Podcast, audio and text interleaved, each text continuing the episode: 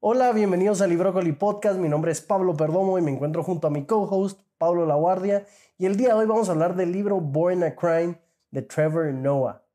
O será. Trevor. Trevor Noah. Trevor Noah. Sí, bueno, pues el acento, eh, Trevor es sudafricano. Ahorita tratamos de hacer un Pésimo, un pésimo un nuestro pésimo- inglés sudafricano. un pésimo acento Perdón a sudafricano. todos los sudafricanos que nos ven y nos escuchan. Pero tratamos, tratamos. Sí, totalmente. Bueno, este libro es, ahí sí que es una biografía de, de la vida de Trevor en Sudáfrica, como los retos que tuvo creciendo, eh, los retos que tuvo con su familia. Yo creo que es una historia de, creo que de perseverancia, porque no la tuvo fácil. Y a mí me pareció ligera la lectura. Bueno, es que venimos, venimos de leer libros muy complicados. Contextualizando. venimos de leer libros muy complicados y este también puede ser un buen descanso. Te soy sincero, yo me reí muchas veces eh, leyendo este libro. No sé si tú también. O, Vamos a llegar a ese punto. Sí, va. ¿Recomendarías el libro? Ya para cerrar el episodio. No. sí, va, este es un episodio de cinco minutos el día de hoy. Eh, sí, interesante libro. Eh, vamos a entrar a detalle de, eh, pues, qué nos cuenta Trevor en esta memoria. Pero te quería preguntar quién es Trevor. Trevor. No. Trevor, Trevor es, es un comedi es escritor, comediante, eh, es el host del, del Daily Show, eh, pero sin embargo está saliendo. Salió algo por Sí, eh, o salió Mm. y, y él antes de entrar ahí era un estandopero muy, muy, muy famoso. Eh, le había ido muy bien y si no estoy mal va a regresar a hacer sus shows. Ah, ok. Eh, tiene varios shows de stand-up en Netflix, en, en varios lugares, le ha ido muy, muy bien.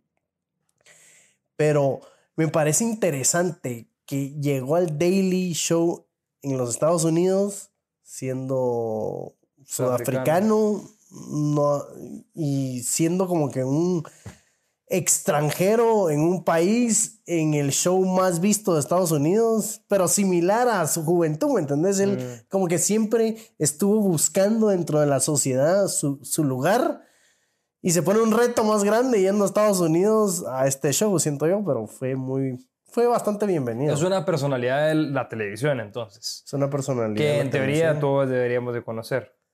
Sí, Yo, yo no lo conocía hasta leer el libro que conste. Yo no miro mucha televisión, pero ah, pero- no lo conocías. sí, ¿no? Eh, cabal, eh, ¿te recuerdas que hace poco me dijiste, bueno, y Trevor? Y yo, pero ¿quién es? ese? Según yo era pues, una persona normal y ya, pero sí es una persona que sale en la televisión en Estados Unidos y millones de personas la ven. Sí, ha sido host de los Emmys, ha Mm. sido host de los Oscars. eh, y yo creo que se volvió popular por sus shows de stand-up. Y luego el- lo catapultó el Daily Show, que lo ven mucha gente en Estados Unidos y fuera de. Bueno, Eh, él sí estaba más eh, enfocado en el área, demo- eh, en el partido azul, por así decirlo, en todo lo que es el partido democrático y yo miraba mucho su show, el Daily Show, sin embargo, hubo un momento en que el 80% del contenido era hablar de Trump y lo mal que hacía Trump ah, y burlarse de Trump. Ah, wow. Entonces se volvió muy monótono, muy repetitivo que solo se enfocara en eso. Antes él hablaba mucho de, de cultura popular, de películas y cuando era el mundial hablaba del mundial y el equipo de Francia, como que tenía varios temas. Tenía un, un posicionamiento político muy claro entonces. El posicionamiento, pero no, eh, po- el posicionamiento eh, político era del show porque era... Ah, era eso. Ajá, porque era, mm, pues, eh, fondeado o patrocinado por una empresa que tenía una inclinación al Partido Azul Democrático. Mm. Pero antes me parecía más interesante porque hablaba de una vari- variedad de temas y como te digo, luego solo se enfocó en, en darle riata y criticar a Trump, que, que sí, Trump hizo sus metidas de pata, pero se volvió aburrido para mí el show. Darle riata para las personas que están fuera de Guatemala significa Significa... criticar, pelear. Criticar, de forma pelear. abrupta. Sí. No, bueno, eh, perfecto. Eh, es, es importante ese contexto, pero que yo creo que esto tiene todo que ver con el éxito que el libro tuvo. Ok. Eh, el libro fue lanzado cuando él ya era relativamente pues, conocido, ¿no? Me imagino 2017, si no estoy mal, me imagino que sí. Eh, si no, pues corríjanos. Eh, Born a Crime. Eh, nac- ¿Qué? Nacido Sí, un crimen. nació un crimen porque en ese momento en Sudáfrica ser de tener un padre o madre blanca, blanco o blanca y casarse, o sea, ser hijo de un padre blanco y un padre negro era un crimen. O sea, él nas, por eso nació un crimen porque su papá era suizo, piel blanca, su mamá era africana, piel negra y, y él nació Eso en un momento convulsivo de Sudáfrica, el apartheid, ¿cómo, o cómo se pronuncia? el apartheid, creo. Ajá. Bueno, eh, también nos pueden corregir. eh, en la cual pues eh, la sociedad estaba convulsionada y existía esta división entre las razas negra y blanca y es muy interesante también eh, él hace algunas eh, a- algunas observaciones sobre bueno pero el- los chinos que vivían en Sudáfrica dónde eran colocados Eh, no Eh, los asiáticos de forma general y bueno es un sistema socio- social y político pues que desgarró a, a Sudáfrica desde el fondo, ¿no? Desde cómo se ponían a separar a estas personas en diferentes pueblos e inclusive dentro de los pueblos también las separaban para que no existiera este contacto, al punto de, como dice Pablo, el simple hecho de que te enamoraras o, no, o sea, la persona se enamorara de una persona de una raza diferente, ya era un crimen. Y por eso se llama así el libro. Entonces, esta persona mestiza, que creo que en América Latina estamos súper acostumbrados a esto también, eh, se tuvo que abrir camino en este sistema complicado y también vivió el después del sistema. Sí, correcto, cuando correcto. pues fue eliminado el sistema, al- ¿no? Mira, su madre, no sé si su madre y su abuela sabían lo complicado que iba a ser para él vivir en Sudáfrica, por esto mismo, que iba porque era un crimen, tenía que estar como escondiéndose o lo tenían que estar escondiendo. Y la madre dijo, bueno, si este niño va a tener que vivir en este tipo de realidad, eh, voy a tratar de que sea bien estudiado, que sepa varios idiomas. Yo creo que la mamá lo estaba pensando, yo quiero que este niño se pueda acoplar a diferentes ambientes. Si él está en un barrio donde se, habla, donde se habla tal lengua, que la hable. Si él está en otro barrio, que, que también entienda lo que está pasando a su alrededor. Ella sabía de que para triunfar, para tal vez viajar o para migrar tenía que aprender inglés. Entonces por eso Trevor habla inglés desde una corta edad, habla alemán por su padre.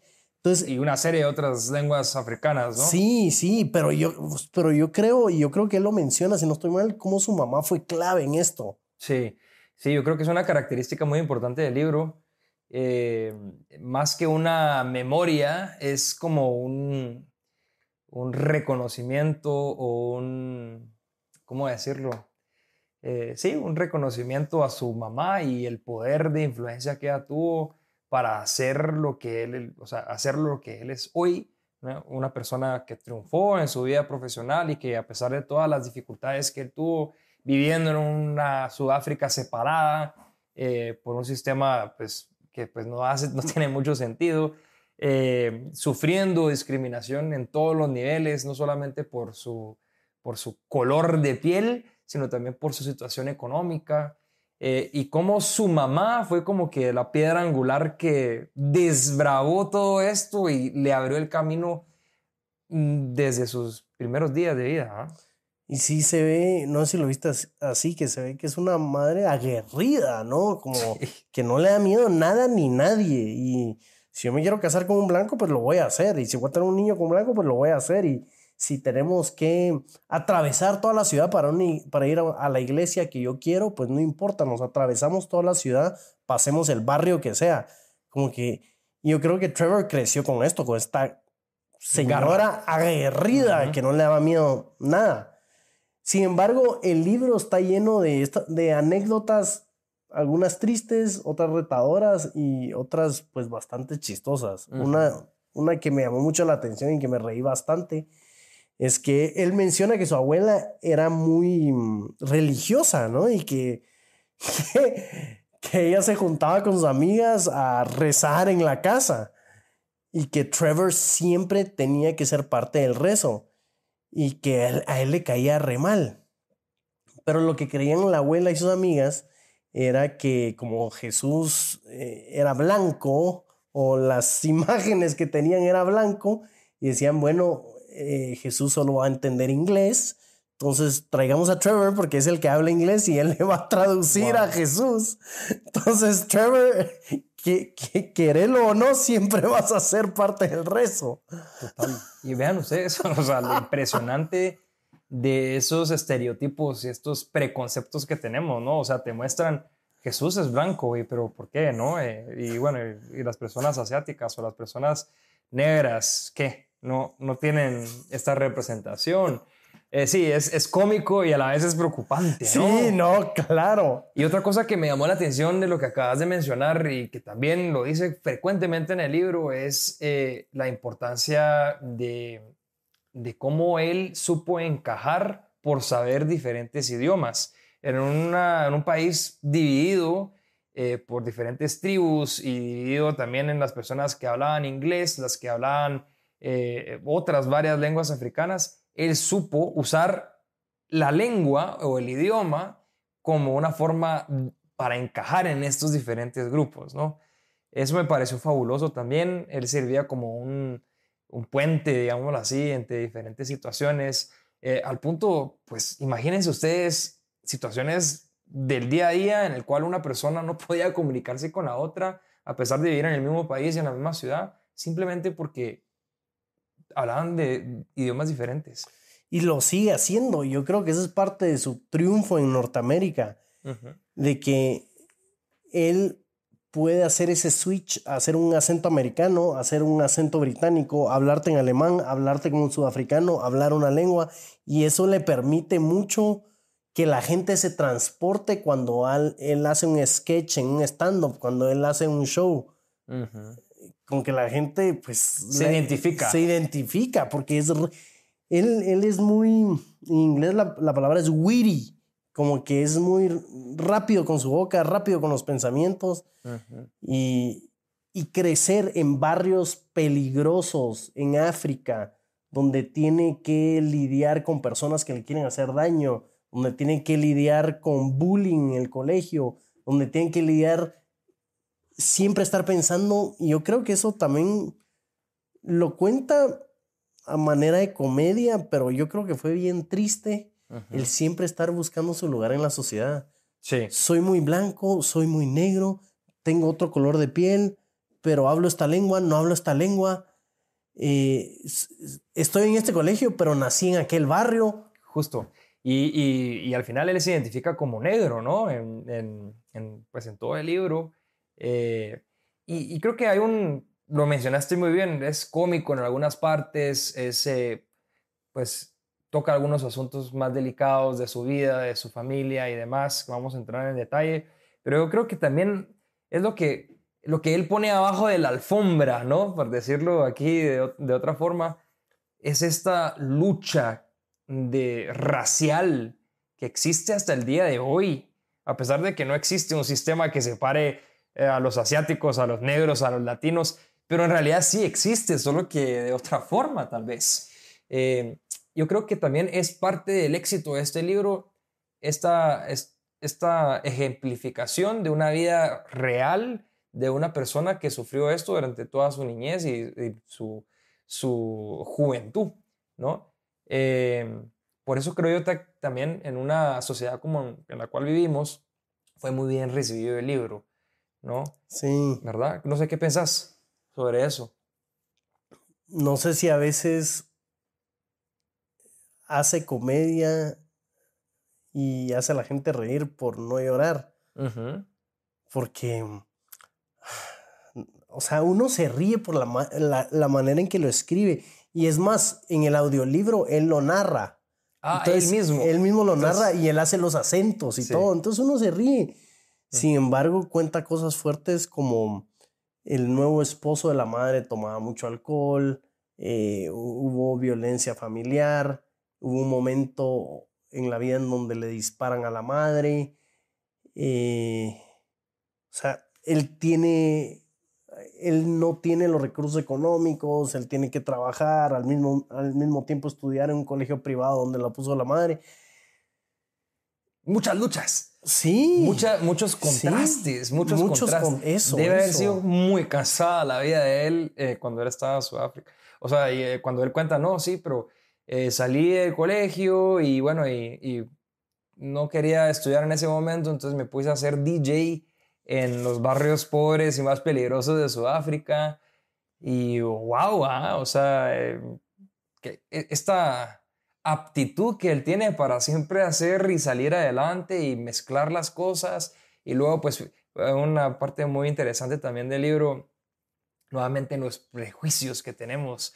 Eh, recuerdo que pues él ya era un DJ relativamente conocido en los barrios y, lo llamaron a un evento eh, y pues resulta que pusieron a unos bailarines en este evento, no sé si recuerdas esto. Y uno de los bailarines se llamaba Hitler.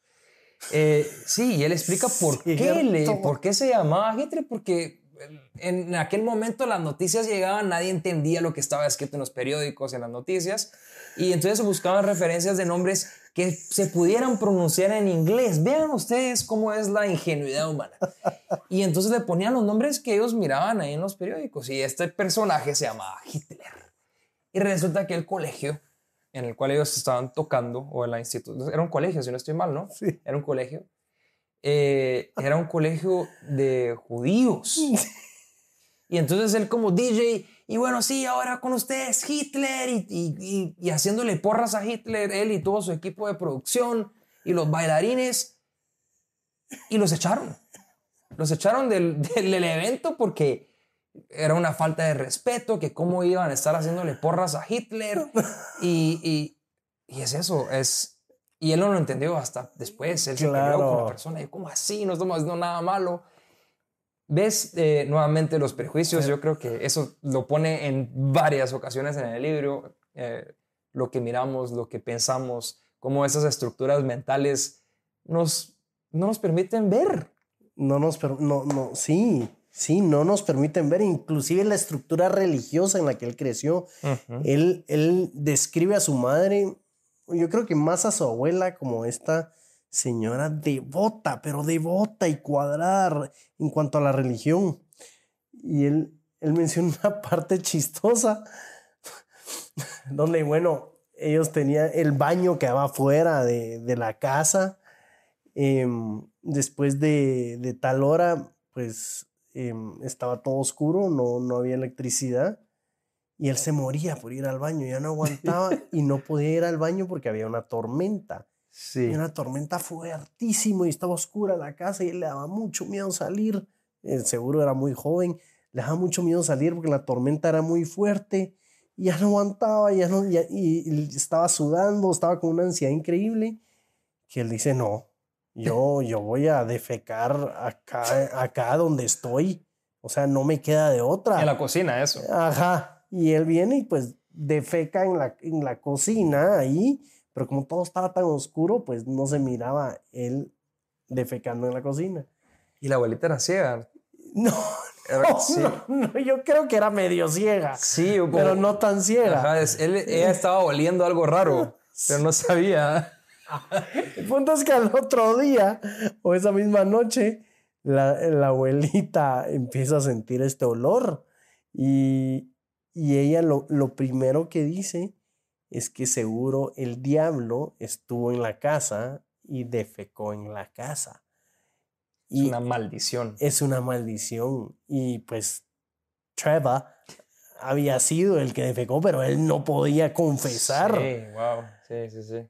O sea, no podía ir por la tormenta, pero tampoco se lo podía decir a la abuela por este rollo religioso que había. O sea, esto es súper chistoso en el libro, pero eh, quiero... tiene un fondo a eso. Sí, ah. tiene un fondo. Un, fundo. Un fondo, fondo es en portugués. un fondo. Para los que quieran hablar portugués, también hablamos portugués. un fondo. eh, y pues dándote la razón en ese sentido de que es y puede ser parte del éxito también del libro, que es, chistoso, pero basado en esta estructura social, en esta estructura racial, en esta estructura religiosa que había. Totalmente, sí. Ahora, hablando sobre el libro, eh, o sea, la forma que Trevor escribió el libro, ¿qué te pareció? Me pareció ligero, me pareció que él era él, casi que su diario, ¿no? Es él hablando. Eh, es...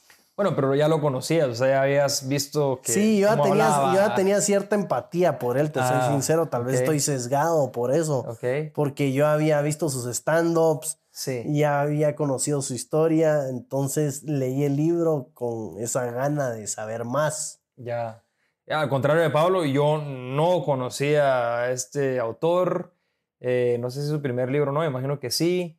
Eh, entonces ya lo leí de otra forma, ¿no? Eh, me pareció que sí, escribe muy, muy limpio, ¿no? Muy, muy fácil de leer. Es realmente como si él estuviera contándote tu historia de vida. Eh, para quien le guste ese tipo de libros, pues súper bienvenido. Y quería contarte una anécdota, Pablo. Este, este libro lo recomendó Pablo para que lo hiciéramos aquí en Librócoli Podcast. Vamos a ponerle musiquita, Marcelo, a esa parte. eh, y pues me lo llevé de vacaciones en, ahorita recientemente y tres personas me abordaron en la calle por el libro. hombre! Tres personas. Dos personas eran extranjeras y una era eh, local. Eh, una de ellas me dijo, una persona pues eh, eh, muy probablemente eh, de alguna región de África o algo por el estilo, porque no tenía un acento de inglés, en, inglés de Norteamérica. Em, me abordó y me dijo, el mejor libro que he leído en toda mi vida. Wow. Y otra persona se acercó a mí también, porque yo siempre ando con libros, para quien me conoce, siempre estoy con mi librito. También me dijo, ¿qué tal te está pareciendo este libro? Extranjera. Y la tercera persona local y esta persona local fue la que más me llamó la atención. Y aquí pues para todos nuestros amigos latinoamericanos. Porque me, me dijo, sí, me encantó el libro, ¿qué te está pareciendo? Y me dijo, ¿tú crees que esto se puede aplicar a la realidad de, nuestros países y lo que les pasa a nuestras poblaciones eh, locales y cómo eh, pues nosotros nos relacionamos con, con este racismo, ¿no? En muchas ocasiones. Eh, me pareció muy interesante también su punto de vista. Creo que sí, nos hace falta mucho, mucho que recorrer en ese sentido. Pero sí, para que veas, no fuiste solamente tú que me, has, que me recomendaste el libro, sino que tres personas aleatorias en la calle también me abordaron por él. Eh, Pablo, ¿recomendas el libro? Eh, yo sí, yo sí lo recomiendo. Eh, yo siento que es un buen, si estás acostumbrado a leer libros un poco más complejos, es un buen descanso. Si lees por entretenimiento, también es un buen libro. Si te gusta la comedia y te gusta en especial Trevor Noah, recomendadísimo. Eh, yo me quedo con el libro de que a pesar de las circunstancias en las que él creció, pues siempre trató de hacer lo mejor con lo que tenía y, y ha llegado muy lejos. Entonces me pareció un libro pues positivo y ameno. Perfecto, sí, estoy de acuerdo, positivo y ameno. Eh, ¿Tú lo recomiendas? Sí, lo recomiendo, es un libro fácil de leer, creo que es un libro perfecto para estos intervalos entre un libro complicado y otro libro complicado. Eh, no me gustó tanto la forma en que escribe porque es muy, muy simple, llamémoslo así, pero está bien porque es parte del libro. Y me quedo con, con, todo lo que mencionaste y con otras dos cosas. Una, la importancia de, de nuestros seres queridos en nuestra formación ¿verdad? En este caso en específico, la importancia que la mamá de Trevor tuvo para él. Sin ella, él no sería lo que es él hoy en día. Entonces, eh, un saludo y un cariño especial a todas nuestras, las mamás que nos están escuchando, que estoy seguro que son muchísimas. Eh, lean este libro, les va a encantar. Y me quedo también con eh, el tema racial, ¿verdad? Tan, tan hablado en la actualidad. Eh, para todos aquellos que les interesa ese asunto y quieren ver de primera mano una historia real de cómo esto ocurre hasta el día de hoy, también les recomiendo que lean el libro. Eh, así que ahí está nuestra recomendación. Muchísimas gracias por acompañarnos en otro episodio más de Librócoli Podcast. Mi nombre es Pablo Laguardia y junto con Pablo Perdomo les traemos libros que pues creemos que les pueden gustar y tenemos conversaciones agradables, ¿no, Pablo? Totalmente, totalmente. Gracias por estar presentes. Nos pueden seguir en las redes bajo Librócoli Podcast y cada mes les tenemos un episodio nuevo, así que no se lo pierdan. Muchas gracias.